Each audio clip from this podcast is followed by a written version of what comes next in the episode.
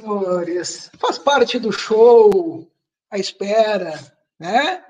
Nosso querido Ricardo Duarte já está por ali, e, dizendo que nós somos os atrasados sobre linhas. Mas três minutinhos, Ricardo. É só para fazer aquela suspense.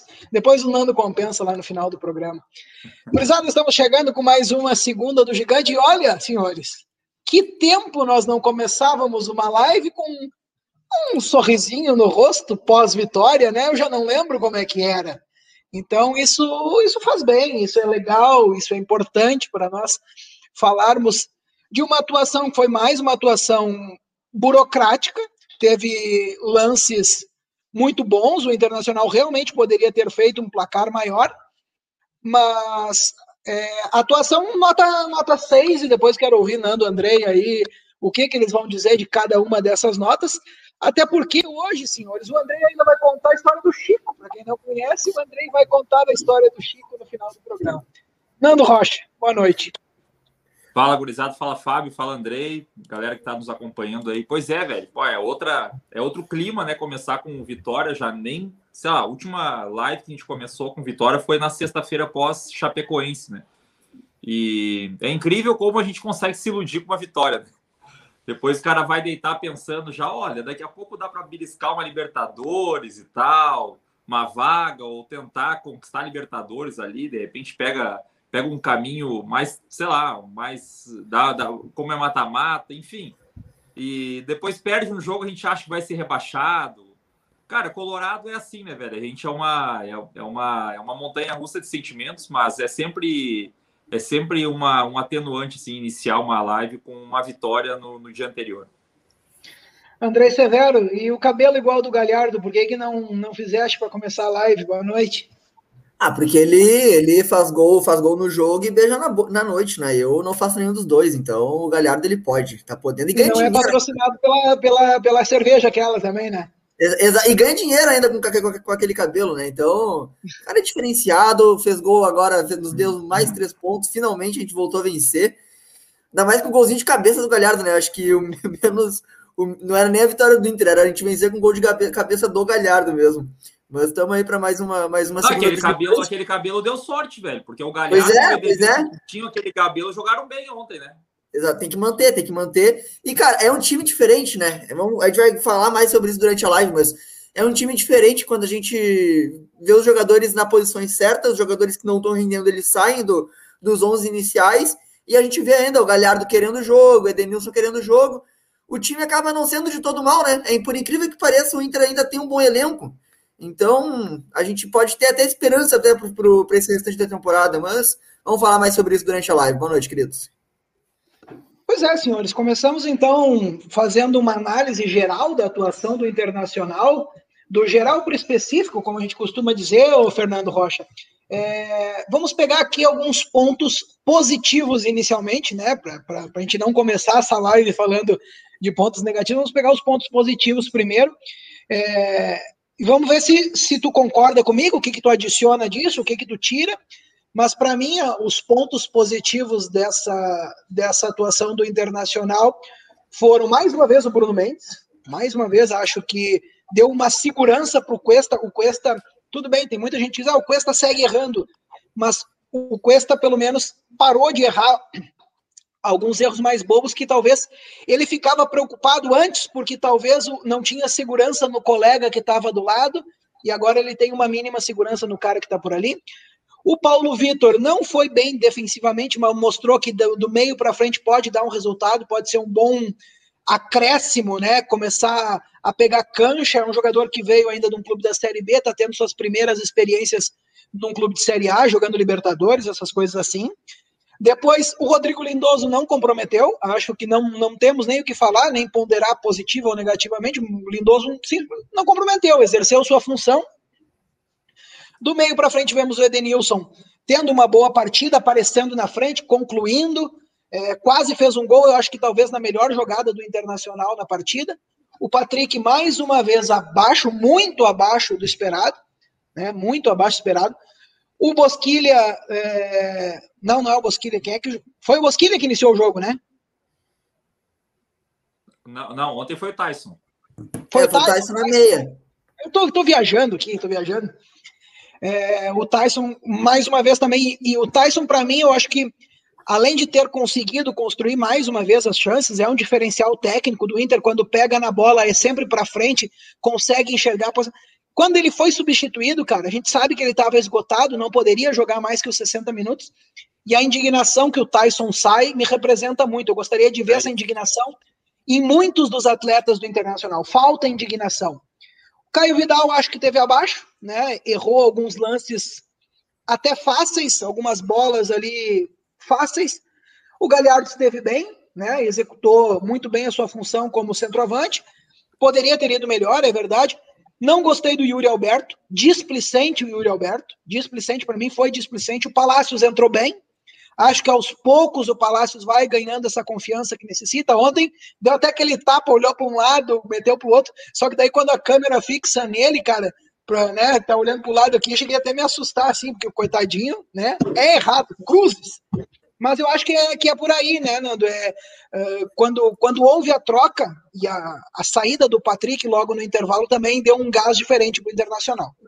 É, o time melhorou bastante né, com a saída do Patrick e do, do Caio, porque Primeiro que são dois jogadores que não, não contribuem muito com, a, com o envolvimento ofensivo do Inter, eles esperam muito, e talvez seja até uma orientação, esperam muito na beira do campo, então articulam um pouco a jogada. O Inter passou a ter mais volume, porque, claro, tinha jogadores com mais habilidade, como o Maurício, o Tyson e o Palácio, combinando jogada pelo meio, o Inter acabou envolvendo o Juventude, até onde o Tyson teve, teve perna. E tu comenta bem, acho que o Tyson sai indignado daquela maneira e, e na, na, transmissão eles falam, olha, o Tyson acho que não gostou da substituição e tal. Depois acho que o Rock Júnior fala, ah, não sei, eu acho que ele saiu indignado com, a, sei lá, com as chances que ele desperdiçou, né? E não saiu brabo com substituição, né? enfim. Ele, Até ele porque tá ele chateado. já entrou sabendo que jogaria no máximo Sim. 60 minutos. Não, e ele tá chateado porque não consegue fazer o gol, né, velho? Tipo assim, tem, tem tentado, tem jogado bem sempre, é, praticamente todos os jogos que o Tyson jogou, ele é diferente, né? Ontem o Aguirre recomenda também, sabe? Com o Tyson, o Tyson me ajuda muito, que é diferenciado, é um jogador acima da média do futebol brasileiro e tal. Então, é, a indignação dele é uma coisa que, pô, para mim é, representa muito, porque a gente precisa de jogadores que se importam, essa é a palavra, que se importam, entendeu? Eu, se eu errei, eu vou me importar que eu errei. Eu não vou ficar cabisbaixo, não vou ficar demolido psicologicamente, não, eu vou me importar e aquilo vai ser um combustível para que eu tente melhorar mais no, no, no, próximo jogo. E se eu for bem, eu, não, eu, eu vou manter a serenidade, sabe? Então, o Tyson é isso. Faço uma menção mais uma vez ao Bruno Mendes. Tá jogando muita bola, sabe? É um jogador, é um jogador, um zagueiro é, de, iniciativa pessoal, um, zagueiro no, no, no, no, bom, na, na, na, na, na acepção pura da palavra, agressivo, assim, um zagueiro que, que, que, que agride o espaço, que busca o controle do espaço. Né? Muitas vezes ele conseguiu interceptar lances que deveriam ser do Cuesta, inclusive, porque ele é um zagueiro que, que, que intercepta tão bem, que é tão rápido para ler esse tipo de jogada, que ele não esperava pelo companheiro. Ele mesmo ia lá e interceptava de cabeça, mesmo sendo um zagueiro pequeno, né? E, e assim, eu acho que o time foi bem. O Lindoso, a gente nunca sabe, né? O Lindoso, se tivesse em campo ou não, se ia fazer alguma diferença. Mas, sinceramente, acho que ontem ele foi bem. Uh, das vezes que ele pôde contribuir, porque geralmente a gente não vê o Lindoso em campo. O Lindoso, a jogada está pela direita, ele está na esquerda. A jogada está na esquerda, ele está na direita. Está no ataque, ele está na defesa. Está na defesa, ele corre para ataque. Então, a gente praticamente não vê o Lindoso em campo quando ele está jogando. Mas ontem ele teve uma taxa de participação bem interessante. Acho que ele foi relativamente bem no jogo. Deu sequência, deu uma fluidez assim no meio que às vezes a gente não tem com o Dourado. Não estou dizendo aqui para que o Lindoso seja titular, mas em dados momentos da partida aquilo foi importante. E faço aqui, uh, falo aqui para mim dos principais jogadores, além do Bruno Mendes, que foram o Edenilson, que jogou muito bem, e o Galhardo, que eu acho que assim recuperou, né, retomou aquela, aquelas, aquela, aquelas atuações que a gente viu bastante o ano passado, algumas vezes com o Ramires este ano. É, dessa vez foi um, um, jogador bastante participativo. Me parece que quando o Inter consegue propor o jogo, o Galhardo parece, o Galhardo é um centroavante mais ideal assim, porque é um jogador que participa mais da jogada. Agora, quando o Inter precisa ser um time de transição, mais vertical, de contra-ataque, enfim, o Galhardo é difícil, ele não tem velocidade, ele não consegue acompanhar um contra-ataque, ele cansa muito mais rápido, ele não consegue fazer pressão no adversário. Então, um, para um time propositivo, eu vejo o Galhardo mais talhado para essa função. Enquanto para um time uh, de transição, um time mais reativo, como muitas vezes a gente joga fora de casa, o Yuri talvez tenha até mais físico para isso, né? Eu até acho que, tirando a partida de ontem, nas outras o Yuri foi bem, foi muito bem no Grenal, foi bem contra o Olímpia, participando bastante das jogadas e tal. E, enfim, cara, eu ainda tenho muito medo desse campeonato. Acho que ainda a gente primeiro tem que olhar para baixo e depois pensar no que é lucro, porque realmente é, é, assim, nosso futebol é um futebol ainda muito pobre, né? Muito pobre. Mas nós temos dois grandes defeitos nessa temporada e de, de modo geral nos últimos anos, que é finalização.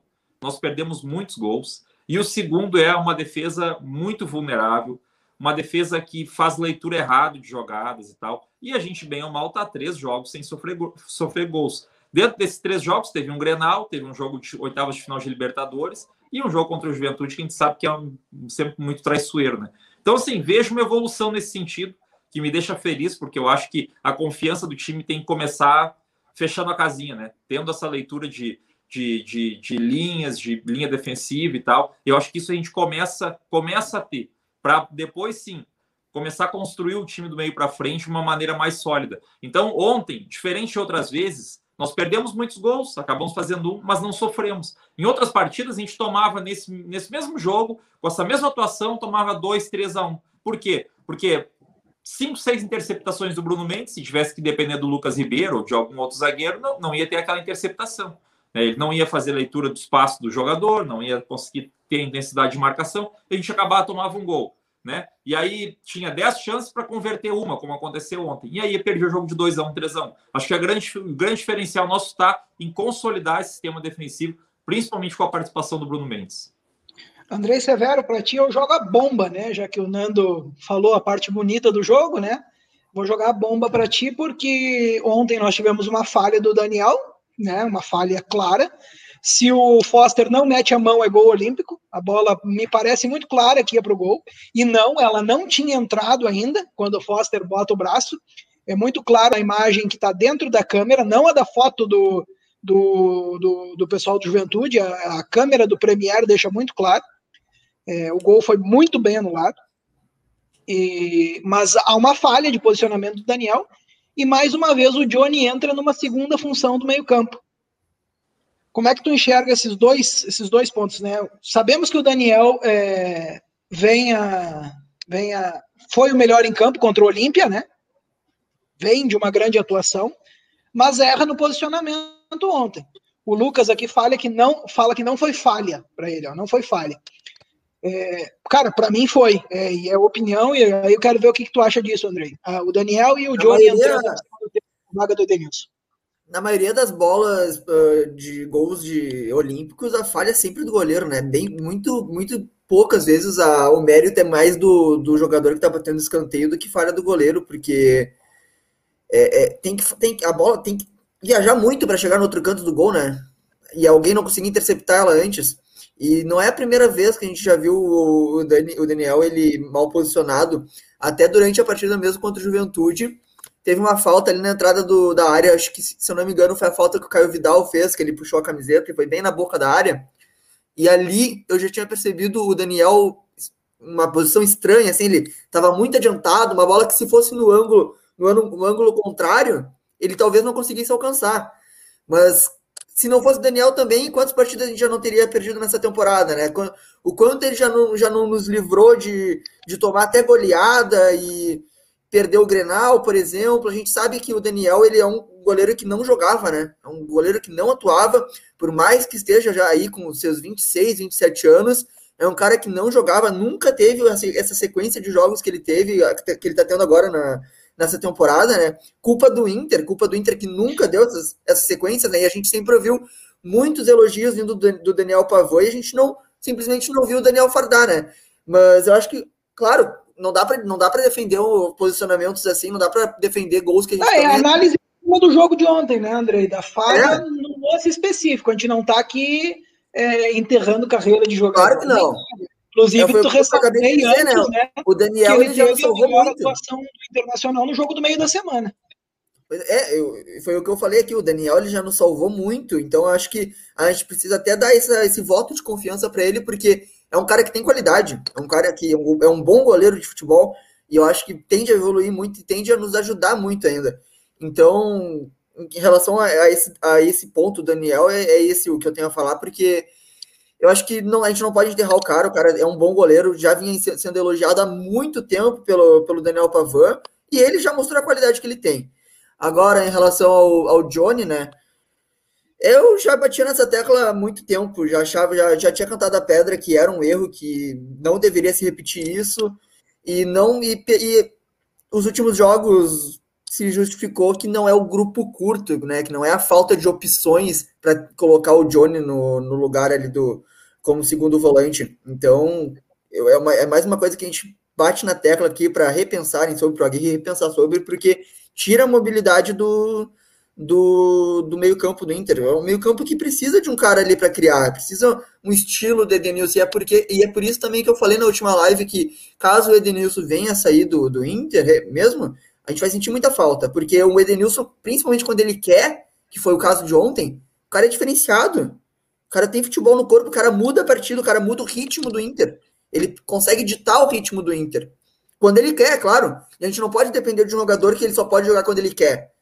Mas a gente sabe da qualidade do Edenilson. E hoje no elenco a gente não tem esse jogador. Então, insistir mais uma vez com o Johnny na segunda volância é mais um erro que se repete aí. Nós falávamos, né, Nando, inclusive em alguns programas passados e até quando nós estivemos lá, lá fora agora, que o Johnny talvez tenha, tenha uma, uma diferença entre a, a função dos cinco, pensada, por exemplo, por Eduardo Cudê e também pelo Ramires, do que o Aguirre pensa como cinco, né? Na, na estruturação, no começo da jogada. E, e talvez ele não veja o, o o Johnny nessa função de cinco devido ao que ele exige do seu primeiro volante. Mas enquanto ele não vê isso, eu não vejo ele também a, a ser uma pessoa a cumprir a função do oito, que é o Edenilson, que é a função que ele foi colocado mais uma vez ontem. É, eu acho que aí a gente precisa também meio que olhar e tentar fazer com. Eu sei que não tem tempo para treinar, né? A gente olha e diz, ah, isso aí é o, o Johnny deveria corrigir no treinamento, mas não há tempo. Agora, que eu acho que nos últimos três ou quatro jogos aí ficou provado que o, o Johnny na segunda função ali não vai não vai dar muito certo. É, o, o Johnny ele tá meio que num limbo assim, né? Ele não é o cara ideal para fazer o 5 do Aguirre, que é o que é o volante 2.0 mesmo, que é o cara que só marca a exaustão e tal, que ele é um volante de saída de bola, mas também não consegue cumprir bem a função na linha de frente, porque ele é um jogador mais limitado para criar. Então ele não. Ele, sabe, o 5 do Ramires seria perfeito, que é o cara que é um 5 que joga recuado, porque o problema do, do Johnny é jogar com essa característica na faixa de campo onde ele joga hoje, que é uma faixa de campo mais próxima ao gol adversário. Não tem, ele não, não vai conseguir fazer com que o time construa, com que tenha capacidade de, de, de criatividade pelo meio. Mas se ele tivesse com essa mesma, com essa mesma função um pouco mais atrás, seria um jogador interessante, que era o que, por exemplo, o Ramires gostaria. Mas com a Aguirre, esse 5 marca muito, marca mais. E o Johnny não consegue ter essa capacidade toda de marcação. Então ele está no limbo, ele não consegue nem ser o 8 e nem ser o 5. E vai precisar de um entendimento da comissão técnica, porque é um dos jogadores mais promissores que nós temos, para de alguma maneira adaptar ele, seja na frente ou seja atrás. Eu acho que na frente ele não tem essa condição. É um jogador sem velocidade, não consegue manter a intensidade que o Edenilson dá. Inclusive, hoje coloquei no Twitter, talvez seja até polêmico, né? Mas, assim, sobre a, essa possível transferência do Edenilson, se fosse no início de temporada, eu concordava. Acho que a gente precisa mudar a fotografia do time e tudo mais. Mas, assim, o Edenilson é um jogador que já tem uma certa idade, então a gente não vai pegar um valor muito alto. E não pegando um valor muito alto, com as dívidas que nós temos, vai ser difícil achar um jogador com a qualidade dele meio campeonato, meio à temporada, para suprir essa carência no time. E hoje nós vimos que a reposição ao Edenilson no grupo é o Johnny. Então eu acho que a gente precisa repensar essa, essa venda do Edenilson, essa possível venda do Edenilson. Porque o dinheiro que nós vamos pegar lá dos árabes, lá, e tem que pegar à vista, né?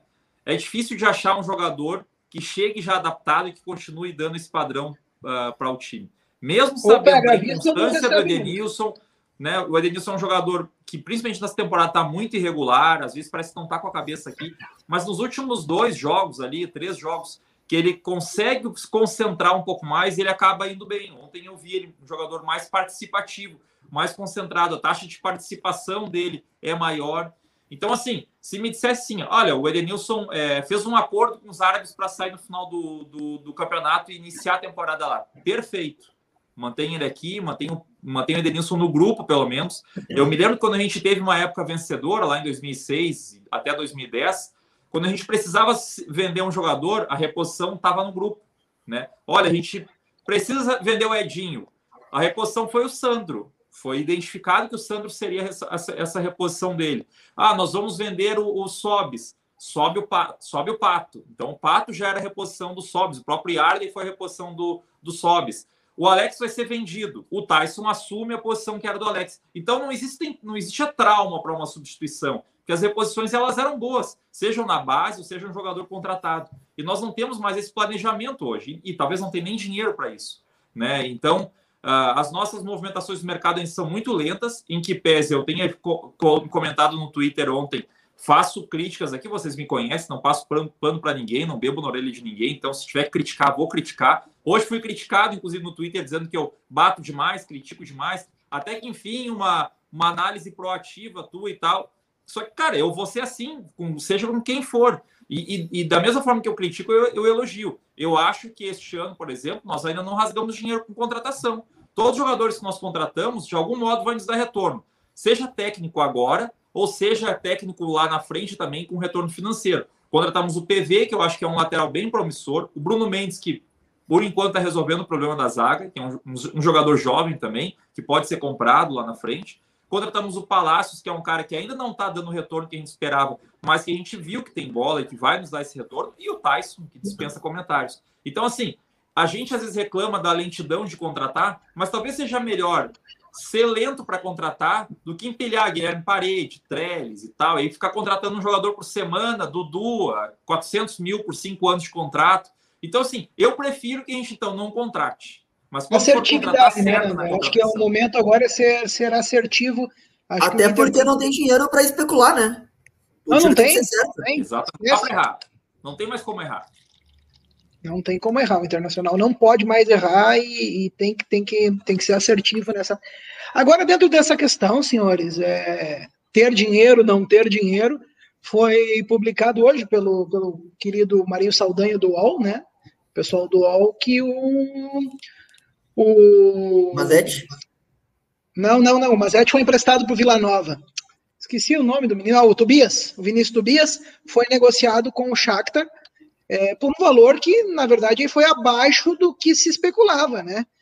É, o valor vai ser pago 4 milhões e meio de euros à vista e mais 1 milhão e meio depois em fevereiro de 2022, fechando 6 milhões e o Inter fica com 10% do passe do jogador. É, me Antes repete o que é, porque 8... cortou para mim toda, toda. Só para eu saber quem é, o quem é o cara?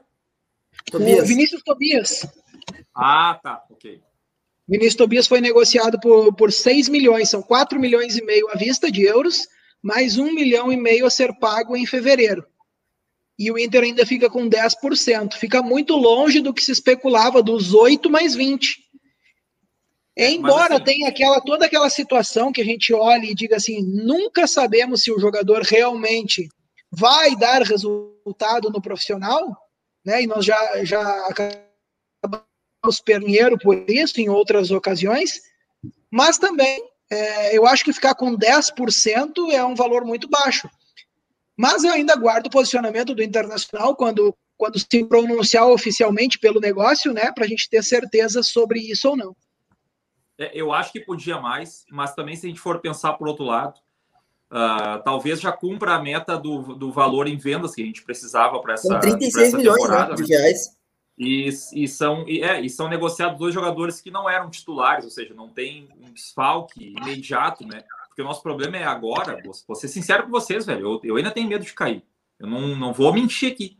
Tem medo, porque assim, esse time psicologicamente é muito fraco. Ontem, quando a gente tomou o gol no lado do Juventude, o time afundou em campo. E graças a Deus terminou o primeiro tempo, que a gente ia tomar um gol no primeiro tempo do Juventude. Porque o time sente demais. Então, eu acho um time emocionalmente muito instável, muito fraco. E eu tenho medo de uma hora a gente perder duas, três, e quando vê, começa a, a, a bater água no pescoço, e a gente não tem emocional para sair dessa situação. Então, assim, para mim, é lastimável a gente ter que vender joias e valores da base, como tem acontecido agora. Eu preferia estar tá vendendo, sei lá, o Patrick, tá vendendo Cuesta, sabe? Tá vendendo esses jogadores veteranos que não vão fazer carreira muito com muito mais tempo no Inter. Mas infelizmente a nossa situação é falimentar hoje. Eu acho que o valor podia ser maior e que o percentual, principalmente, que, que ficasse com o Inter, podia ser maior. Embora o é, percentual, eu, eu, às vezes, é um cachorro que os caras passam. Embora o percentual é um cachorro, né? Porque eu me lembro que o Grêmio, uma vez, vocês, vocês, não sei se vocês vão lembrar, o Grêmio ficou com o percentual do Denilson, o atacante que apresenta o jogo aberto. O Grêmio fez um negócio lá, sei lá o quê, que negócio foi, e ficou com um percentual, uma coisa meio aleatória, ficou com um percentual do Denilson, se eu não me engano.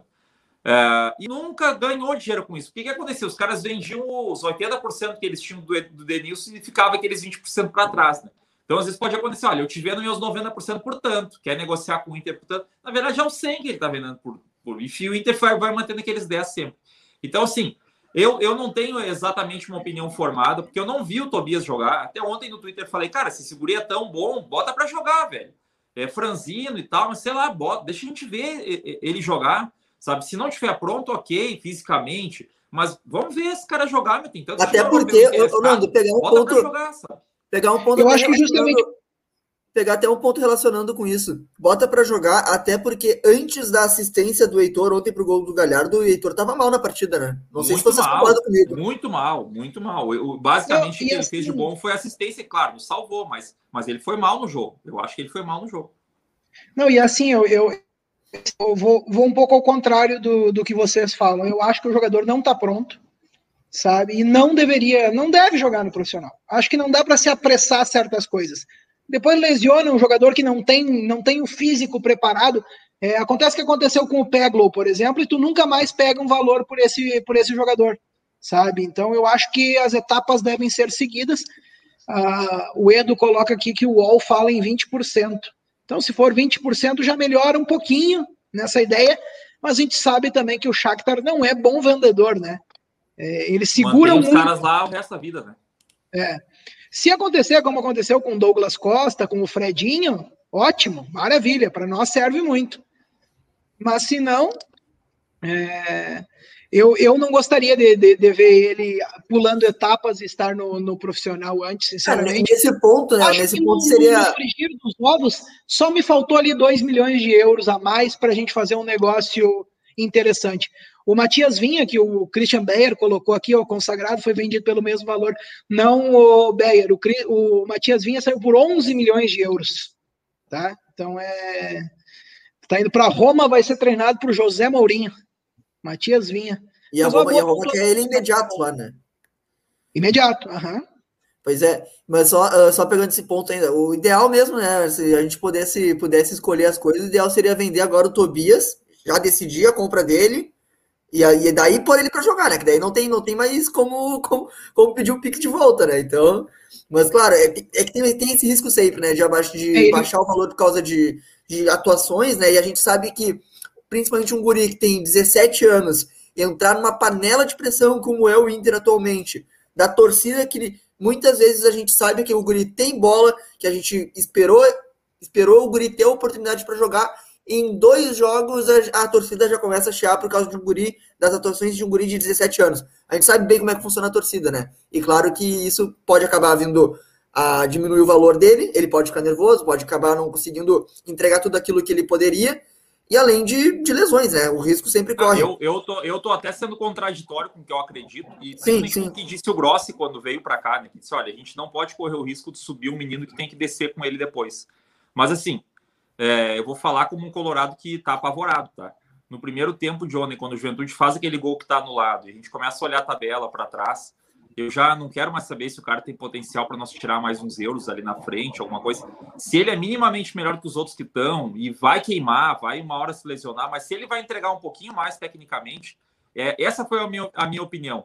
Cara, bota para jogar, velho. A gente não pode ser rebaixado, a gente não pode passar por aquilo que nós já passamos, porque hoje, uh, uh, e, e talvez agora no chat a galera vai dizer: ah, isso é desespero, é, sei lá, drama. Eu tenho medo, cara, tenho medo, tenho medo, não consigo confiar nesse time, sabe? Então foi mais ou menos nesse sentido que eu disse. É, se esse menino é melhor hoje, já melhor que o Heitor, que ser muito acima da média, o Saravia machucado, mercado não pode jogar, e ele vai nos entregar um pouquinho mais do que o Heitor tá entregando, na situação que a gente tá, sei lá, velho, bota para jogar, sabe? Porque eu tenho medo, cara, tenho medo da situação que a gente tá.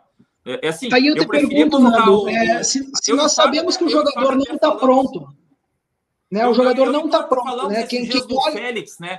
O Félix, que é um menino da base, esses guris da base. Cara, se esses guris tivessem jogado no lugar do Lucas Ribeiro, por exemplo, é... ah, mas não tá pronto. Mas, velho, ia entregar mais tecnicamente do que o cara que, para mim, é o pior zagueiro da história do Inter. Então, é nesse sentido que eu falo. Num momento onde é de emergência, de urgência, que talvez agora até a gente consiga sair um pouco da situação, no momento que é de urgência, pega o que tu tem de melhor, esquece que tu vai ter que vender esse cara uma hora, porque a gente só não pode é cair de novo, que é o meu pavor, sabe? Uma coisa que eu só não concordo das negociações que foram anunciadas hoje ou programadas, né? É ao olhar que nós temos aí o Saravia vai ficar de três a quatro semanas fora. O Heitor não está entregando o resultado que a gente espera que ele entregue.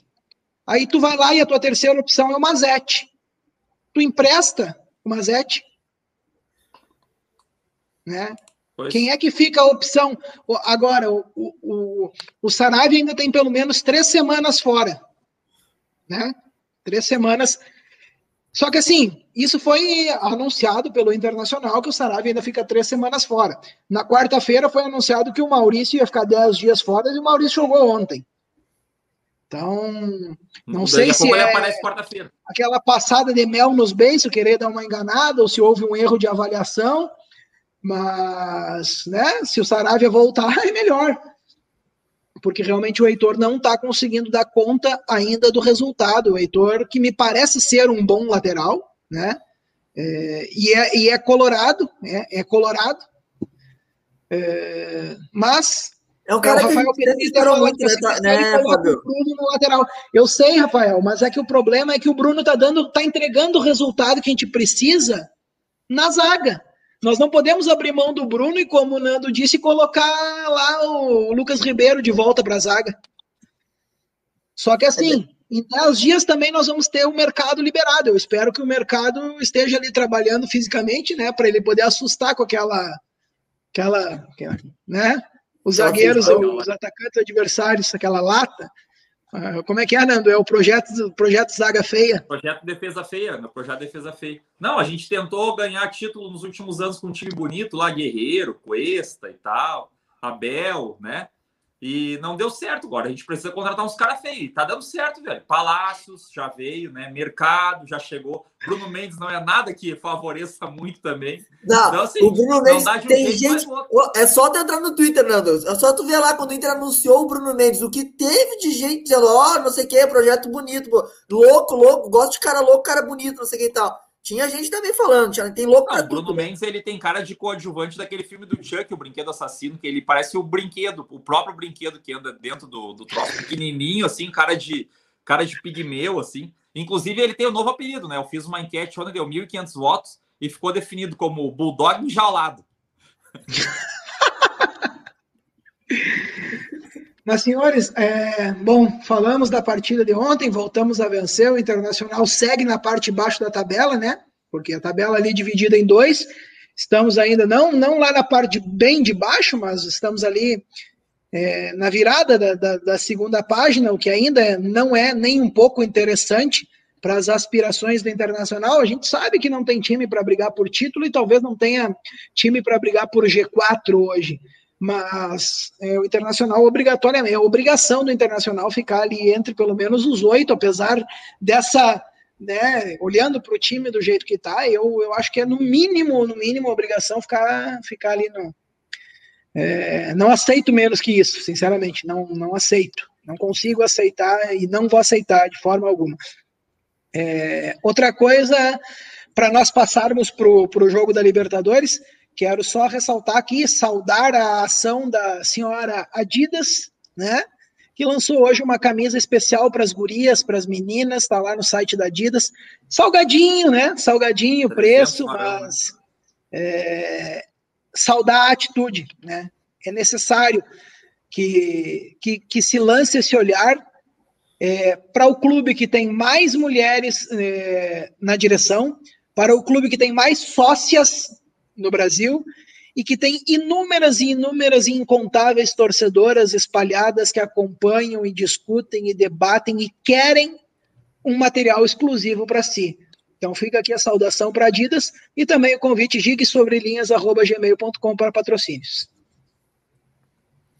É, e, e, a gente e agora a gente está tá sentindo na pele, né? Porque quando, quando é o contrário, eu não vejo tanta gente falando, né? A camiseta não saiu com modelo masculino, né? E quando, quando é o contrário, quando é as mulheres que passam por isso, quando as fornecedoras vão lá, fazem isso de não fazerem uma camiseta com modelo feminino, sabendo que, principalmente o Inter, né, que tem tantas mulheres associadas, agora a gente, pelo menos, a gente tá passando por isso para passar na pele, pra né? Valor, pra dar valor. Exatamente. Então, acerta muito, muito, muito a Adidas em fazer essa camiseta não, talvez não só para elas, porque eu acho que deveria ter sim para o público masculino também, até porque divulgaria ainda mais, né?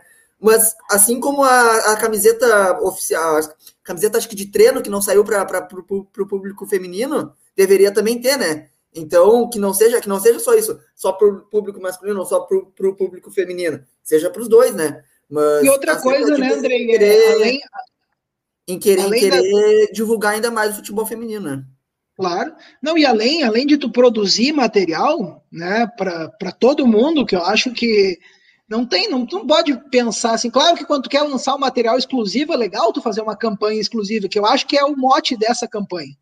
Marca os 30 anos da primeira Sim. Copa Feminina, né? Eu acho que é tem um mote interessante para se falar. Agora, uma coisa que ficou muito claro, e eu inclusive tuitei isso hoje, é que não precisa inventar, né, cara? É uma cor diferente. Para meter a terceira camisa, cor diferente, símbolo sem borda de catupiry. Cara, já chega. E outra, né? Faz pelo menos 10 vezes mais do que foi feito na rosa. Isso aí vai vender como água. Então, Adidas, ó, tô aqui, fico, dei a dica, tá? Sem, sem digo mais, mais. digo mais. Nada, sabe? Uma, coisa que, uma coisa que me irrita profundamente, porque o Inter fez aquela camisa horrorosa lá, Baconzitos, e usou aquela camisa em vários jogos. Aí é uma camisa do Outubro Rosa. Ok, é do, é, seria do Outubro Rosa, mas a camiseta ficou tão bonita. Ficou tão bonita. E outra, o significado dela é tão grande, não é só não é só uma camiseta, né? Tem um significado por trás de, de conscientização para o exame de toque, exame, o exame de toque, exame de, de mama, né? Então, e, acaba, e o time acaba não usando, né? Então eu cobro muito que, que acabe usando sim a, a camiseta aquela cinza do fatídico jogo contra o Palmeiras contra, no Beira Rio, a cinza, também deveria ser, ter sido mais usado. Isso acaba vendendo mais camisetas, né? Acaba divulgando ainda a mais. Cinza, a cinza foi usada só naquele 0x0 contra o Palmeiras. Palmeiras. Contra o Palmeiras só a rosa jogo. só foi usada, salvo engano, naquele 2x1 contra o Vasco, fora de casa. Sim. É? Não, eu acho que, acho que chegaram a usar mais de uma vez. No Beira Rio, usaram no Beira Rio também. Não foi contra o Goiás, não foi? Usaram, não usaram lembro, no... não ah, tá falando da Rosa? Não, a Rosa. A Rosa chegaram a usar no Beira Rio, o Galhardo fez gol, não me lembro contra quem que era, mas. É, o Galhardo fez gol, é verdade. Mas é, é, é para ver como a gente não, não tem essa memória afetiva, é porque são raras as vezes que são utilizadas, né? E ó, aqui o Vini fala que ó, a camisa Baconzitos não é horrorosa, é muito bonita. Fosse um time europeu, a fazer. Ah, vou dizer, eu, não, eu não comprei porque eu não eu tenho comprei, dinheiro, mas né? eu compraria. Eu, eu comprei e ainda personalizei com o meu nome, o que a tia da loja do Beira Rio aí Ficou, ah, não, tem que botar um nome, porque isso aqui é uma camisa que nunca mais vai sair. Aí veio o cara da loja lá, não, vamos colocar e tal, e tá, vamos colocar, vamos colocar. E assim foi, eu tive que marchei com, a, com até uma fonte toda desenhada, assim, uhum. tal. Então é. Mas tá, tá legal. Senhores, o negócio é o seguinte: estamos em semana extremamente decisiva para o Internacional né, uma, uma decisão que vale um encaixe de alguns milhões de dólares no caixa e que nós não podemos deixar passar de forma alguma, porque já perdemos muitos milhões ao cair fora na Copa do Brasil. Ou seja, não só por enfrentar um Olímpia que o Inter já meteu seis, né? E que nós sabemos que os grupos não mudaram, os elencos não mudaram, então o Inter tem total capacidade de repetir um resultado se quiser jogar. Mas nem isso que a gente pede, uma vitória simples, né? Queremos uma vitória, um futebol bem jogado.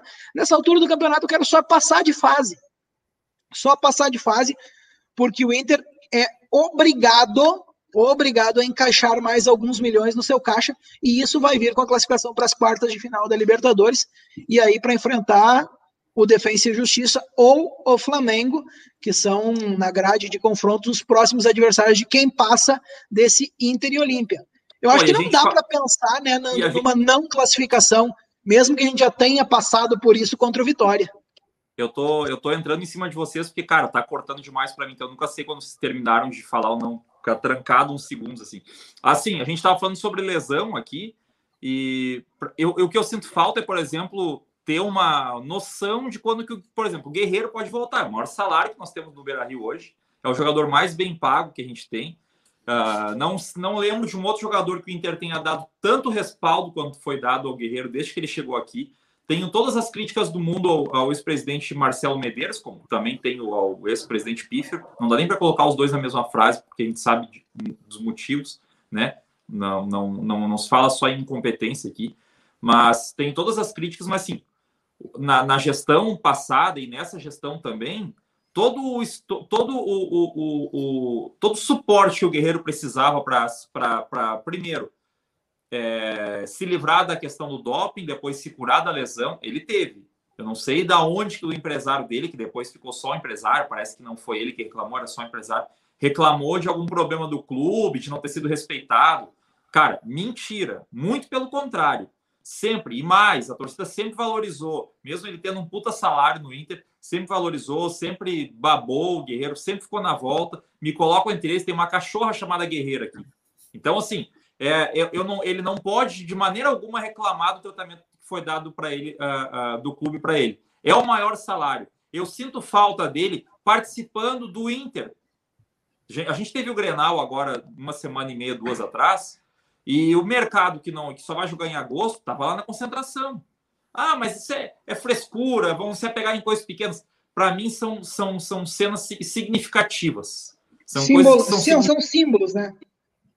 Ele deveria estar tá lá, velho. Ele é o maior salário do clube, é o jogador com maior biografia no elenco hoje, sabe? Deveria estar tá lá na, na concentração. Só, olha, eu tô aqui, vim dar força para os companheiros e tal, sabe? Vim participar, vim, tô aqui, vai dar certo, enfim. Eu não sei quando que o Guerreiro volta, ninguém fala que gravidade que é a lesão, se ele tá afim de jogar, se não tá, porque ele não estava jogando no Inter, foi jogar na seleção do Peru, voltou sem jogar para o Inter, ninguém sabe o que está acontecendo. Ainda se fosse um jogador ali que ganha seus 100 mil por mês, lá, tudo bem, mas é um cara que ganha 700, 600 por mês. Então a gente precisa saber, e precisa que, se, que seja claro, quando é que volta o Guerreiro? Por que, que o Guerreiro já não pode estar jogando? Porque senão nós vamos ter que buscar um outro jogador para o ataque. Agora, se o Guerreiro tiver afim, tem que ir lá perguntar para ele e ter, ter, todo cuidado, né? Olha, senhor Paolo, o senhor me desculpa, tá vindo aqui lhe perguntar sobre isso, mas só para saber, o senhor tá afim de cumprir o contrato, de jogar no Inter enquanto tem contrato, o senhor se sente bem, se sente confortável com isso? Ah, me sinto. Ok, então a gente não vai contratar ninguém, porque a gente sabe que o Guerreiro informa, consegue nos devolver alguma coisa tecnicamente, um jogador acima da média. Mas a gente precisa saber disso, né? O Leonardo pergunta aqui: até onde vocês acham que nós podemos ir na Libertadores? Leonardo, vou, vou ser bem sincero, e, e, alguém vai pode dar risada de mim, pode achar utopia, pode falar qualquer coisa, cara.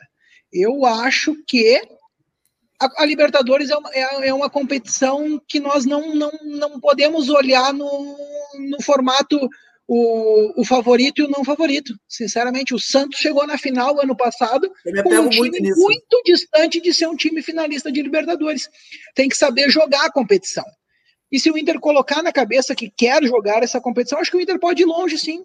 Podem me chamar de utópico, podem me chamar de louco, mas a Libertadores ela é atípica. A Libertadores tem um formato que permite que 1 a 0 fora de casa jogar fechadinho, né? Depois, amigo, é, a gente eu, sinceramente, gostaria, claro, gostaria de ver um intercampeão, mas, sinceramente, acho que dá para beliscar aí pelo menos uma semifinal, é, porque não sei, cara, o Flamengo fez 1 a 0 jogando lá na Argentina, joga agora com público, né, o que também dá uma desequilibrada no, no confronto, mas, cara, a gente sabe que como é que é jogar com público, acaba por, por gerar ali uma certa expectativa e tal, é, e o, e o BKSS, o BKSS gosta de aprontar jogando fora de casa. Foi assim com o Palmeiras na, na, naquela super final da né, Libertadores, com o campeão da Sul-Americana, aquela coisa. Veio e ganhou aqui. Veio e ganhou aqui. Tinha perdido lá e ganhou aqui. Então, são, são pontos que, que a gente precisa analisar. É, aqui o, o, Felipe fala, ó, Nando foi cirúrgico na questão do Guerreiro, muita falta de consideração com o torcedor essa história do Guerreiro. O Wagner também... Pô, desde que o Guerreiro voltou, o Guerreiro voltou em 15 de março, que inclusive é a última postagem que ele tem no Instagram relacionando alguma coisa com o Inter. Então ele voltou no dia 15 de março, nós estamos em 19 de julho. São quatro meses, é mais uma lesão longa. Ele ficou seis meses parado por uma lesão que todo mundo sabia que ele tinha, e são mais quatro meses, ou seja, está completando um ano, velho. E a gente não sabe. Ele volta, ele é usado pelo Ramires em dois ou, duas, duas ou três situações, né? Porque estava readquirindo ritmo, e logo sai para a seleção peruana. E quando volta da seleção, já não é convocado para a Copa América porque apresenta um, um, hematoma, uma lesão, não sei o quê, mas que era para ser curado em 10 ou 15 dias. Só que a Copa América já passou toda e durou 30 dias e até agora não tem o retorno do Guerreiro. A Copa América já tem uma semana que acabou, né? Então nós já temos aí uns 40 dias desde que, que ou 50 dias que passou a Copa América, né? E, e é complicado, é complicado. A gente sabe que o Guerreiro é um exímio finalizador, né? Até foi contra o Esportivo ou contra o, fez gol, o né? Guaimoré, não lembro contra quem ele fez um gol logo que entrou, foi o gol do 5, gol 6 a 0 ali. É o Bruno Ávila, lembra até aqui, ó. Quando voltou da lesão, fez até um gol. Cara, então é isso. Só que precisa, assim, precisa também passar pela cabeça do, do guerreiro que ele quer, né? É, é, quer, quer, quer jogar. O, o, eu, eu, eu para mim, o maior vilão dessa história é o empresário dele. E o segundo maior vilão é o próprio Guerreiro. Eu acho que faltou consideração do Paulo Guerreiro com o, com o, com o Internacional. Aqui o, o Jave coloca: nenhuma estrela gosta de entrar aos 36. Não tem essa de estrela, cara. Não tem, não pode ter no elenco um negócio de estrela. Ele é jogador do Internacional como qualquer um outro. Ele está ali para exercer as funções. E se ele entrou aos 36 é porque estava voltando de recuperação também. Né? Então, não, isso aí não, para mim, não serve como justificativa.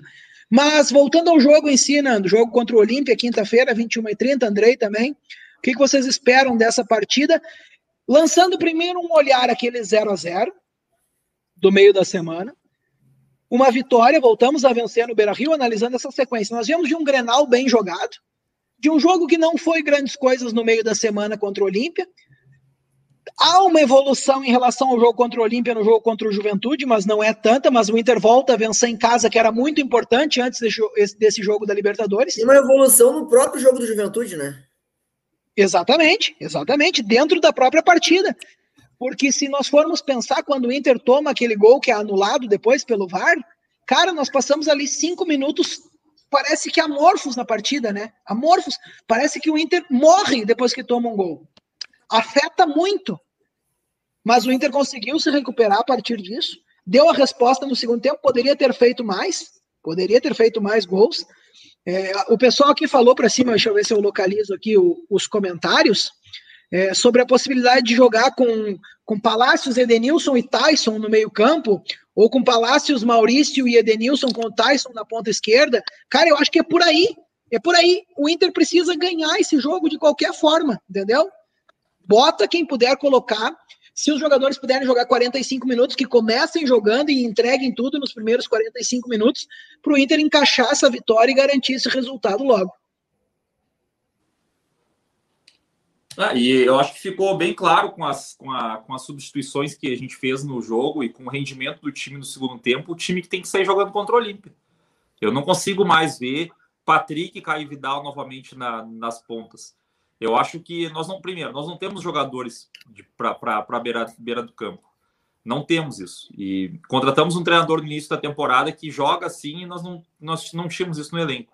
Então, assim, já que nós não temos, a gente precisa se reinventar.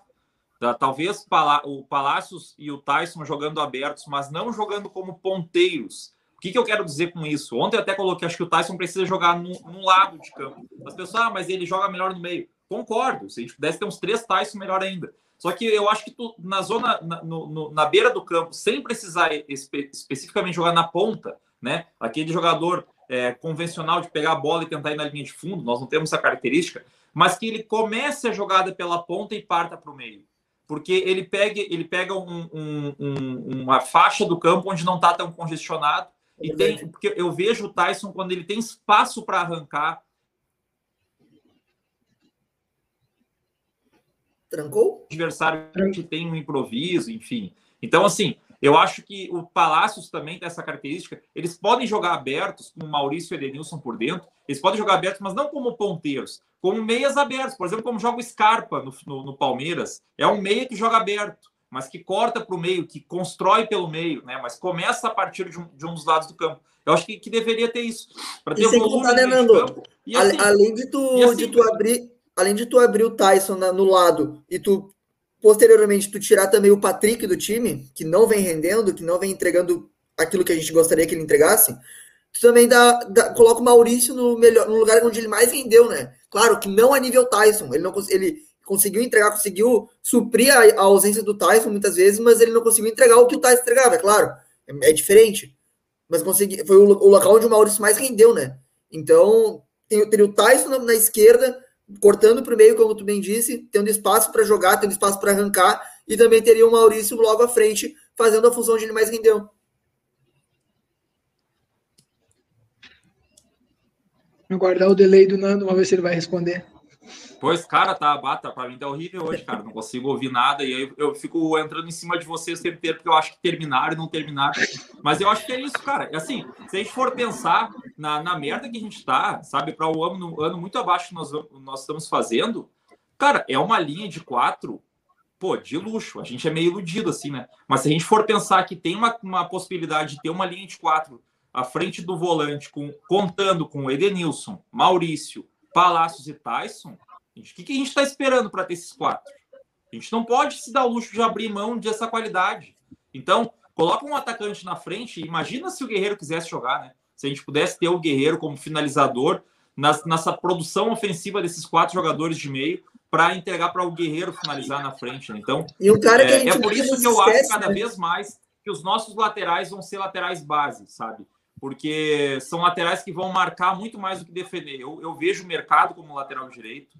Uh, o Moisés, talvez, como esquerdo, acho que o Paulo Vitor tem falhas na, na, na, marcação, embora o Moisés também voltou muito mal depois da lesão.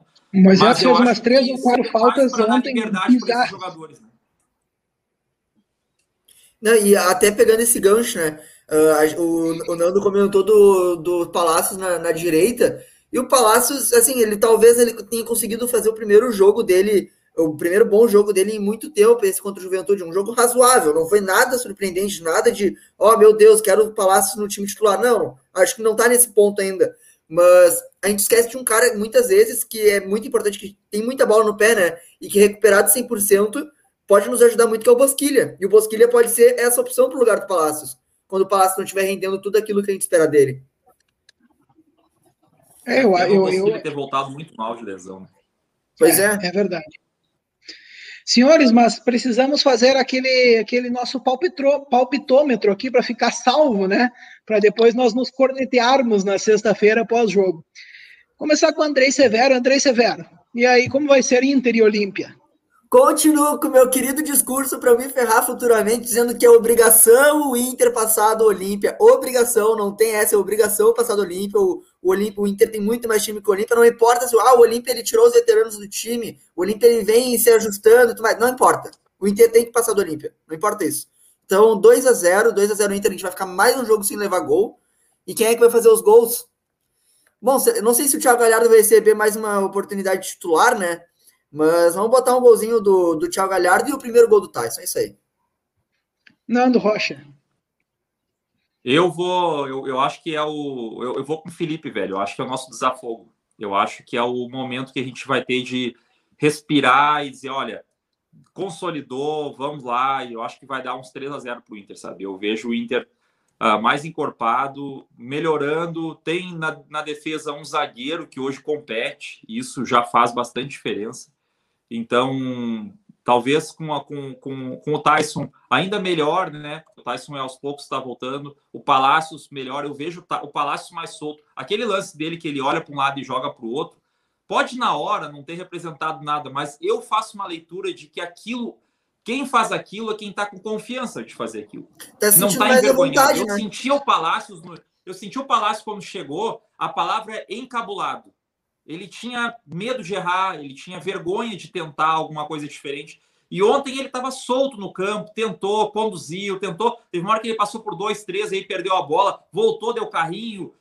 Foi o lance da expulsão, porque ele foi muito para cima daquele jogador. Ele tinha chamado dois, três dribles do, do Palácio e chega uma hora o cara não aguenta. Ele dá um tapa na nuca do Palácio e é expulso. Então, a participação do Palácios, mais uma vez, foi boa. E aquele lance, para mim, ele, ele denota isso, essa confiança que ele está tá adquirindo. Ele está perdendo a vergonha de tentar. E isso, para nós, pô, é um cara que é um, é um dos jogadores assim que a gente contratou das maiores promessas da América do Sul. Então, eu acho que é um, um jogo assim para consolidar esses. Esse, essa linha de quatro, para mim, é meu sonho, velho. Meu sonho. Assim, se, eu, se a gente pudesse ter uma, um 4-1-4-1 com Edenilson, uh, Maurício, Tyson e Palácios, sei lá, operacionalizar de alguma maneira, nem que faça quatro zagueiros atrás, quatro, dois laterais base, né? Como mercado e algum outro que a gente possa inventar ali depois, como vocês vão lembrar do Marcão, que fazia isso, e o Bolívar na direita, naquele time de 2008, 2009, né?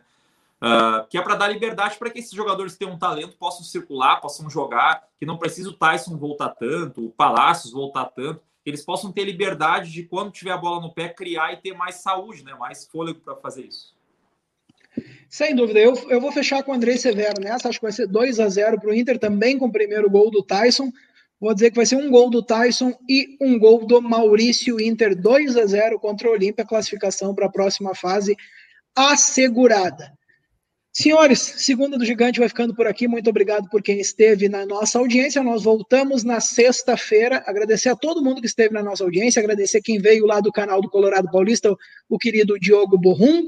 Então, valeu para todo mundo. Queria deixar uma saudação especial à galera do Beira News, que está completando dois anos de página lá do Instagram. É, nos fizeram tá entrando ao vivo lá também, né? né, para compartilharmos com eles alguns, alguns minutinhos lá.